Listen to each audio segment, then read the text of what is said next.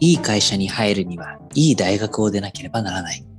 日本を含め国内外で広く浸透している定説ですが、ここ数年、大学ではない別の進路に注目が集まり始めています。その一つが、アプレンティスシップです。皆さん聞いたことはありでしょうか？職業実習訓練制度などと訳されるこのアプレンティスシップなんですが、イギリスではそれを支援するプラットフォームを提供するスタートアップ、マルチバースがこのほど Google などから大型の資金調達を実施。イギリスのエドテックスタートアップとしては史上最大となる4400万ドル、約46億円を調達したとして話題となっています。また、マルチバースの創業者がイギリスの元首相トニー・ブレア氏の息子ユアン・ブレアさんであることも話題性を高める要因となっているようです。そのマルチバースは登録した企業と求職者をマッチングし、企業がその求職者を職業実習生として育成すること、そして実習生が十分なスキルを習得できるように支援しています。受け入れ先企業には Google、Facebook、Expedia など鉄鋼で企業が名を連ねています。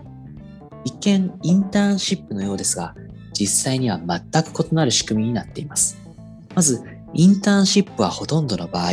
大学生であることが前提となりますが、マルチバースのアプレンティスシップは大学生である必要はありません。イギリスの中等教育一般資格 GSCE などの学業資格試験で一定以上の成績を集めた人なら誰でも応募できます。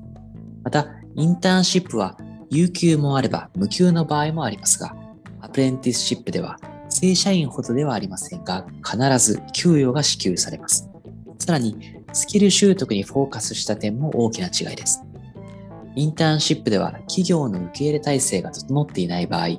ンターン生はお茶組みやコピーなど簡単な作業しか任せてもらえないことも多いと言われています。一方、アプレンティスシップでは、その期間中はスキル習得にフォーカスし、勤務時間以外でもパーソナルコーチによるアドバイスやトレーニングを提供。アプレンティスシップが終了した時点で認定証を発行し、実習生のスキルレベルを担保することも行っています。具体的な応募要項を見るとよりイメージしやすいかもしれません。例えば、イギリスの保険大手、チャブのアプレンティスプログラムでは、次のような記載があります。実習生のポジションはデータアナリシス。市場分析やリサーチのサポートも行う。プログラムの期間は18ヶ月。給与は2万ポンド、約280万円。応募条件は GSCE の C から A グレード、またはそれに相当する学業資格を有するもの。終了後にはレベル4データアナリシスという認定証を取得できる。このほか、広告代理店のデジタルマーケティングのポジションも公開されていて、このプログラムは期間は18ヶ月で、給与は1万5000ポンド、約216万円。Photoshop、After Effects などを活用したコンテンツ制作、SEO、広告戦略などのスキルを習得します。マルチバースによると、実習生のうちアプレンティスプログラムの期間中により重要な仕事を任せられたという割合は100%。また、プログラム期間中に昇給があったという回答は91%に上りました。また、アプレンティスプログラム終了後にフルタイムのポジションをオファーされた割合も70%と高い値です。さて、マルチバースの最新の資金調達ラウンドでは、マイクロソフトの会長、ジョム・トンプソン氏や、イギリスの大手メディア、スカイの会長、ジェレミー・ダロック氏など、テック、メディア業界の大物らがエンジェル投資家として参加しました。調達した資金でアメリカ市場への参入を計画しており、